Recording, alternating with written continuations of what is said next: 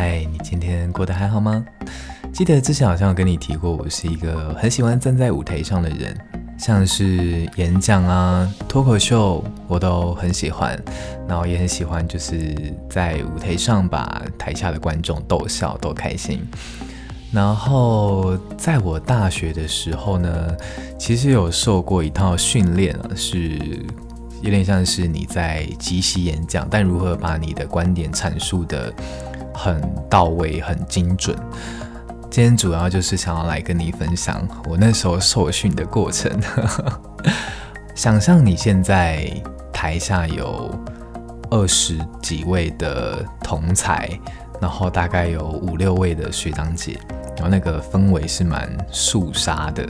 就是不太可以搞笑的气氛。然后这时候呢，啊、你会抽题目，这个题目其实是。比较大众、比较日常，你都会接触到这些题目，可是你可能没有很深度的去想这些题目背后，可能你站在哪一边？什么意思呢？举例来说，你可能会抽到一个题目是：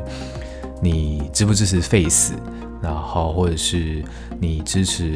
台湾红灯区开放吗？或者是 AI 科技是否能取代人类？类似像这样子的一个问题。然后接下来你会有三分钟的时间去思考你要怎么讲。三分钟一到，你就要立刻上台，然后去做一个三分钟的演讲。三分钟的期间之内，如果你语塞，或是你不知道该讲什么了，你就是晾在的舞台上站好站满。然 后结束的时候，底下的五六位学长姐就会逐一进行点评，然后开始针对你刚刚演讲里面有任何的呃漏洞，或是任何前后矛盾的地方都。不吝啬的直接给予你指教，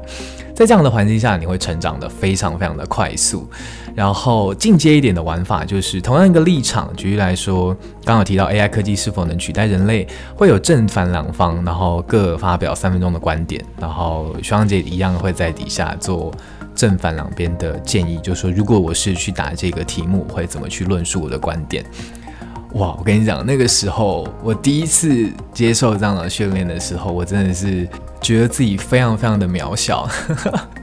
就是我大学的时候自诩是常常关注社会议题，然后对生活周遭发生的时事是非常敏感的。但是你真的站上台发表一个三分钟的观点的时候，你发现你其实讲话非常的空洞，然后我就明显意识到自己的不足。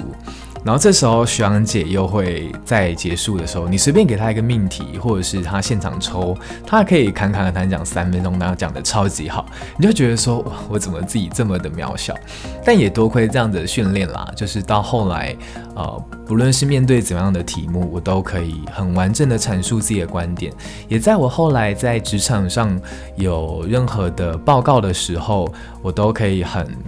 呃，很严谨的讲自己说哦，为什么会做这件事情，然后跟主管沟通的时候也是，所以其实帮助了我非常非常大的忙，然后我也非常感谢那时候高中有这样的受训的机会。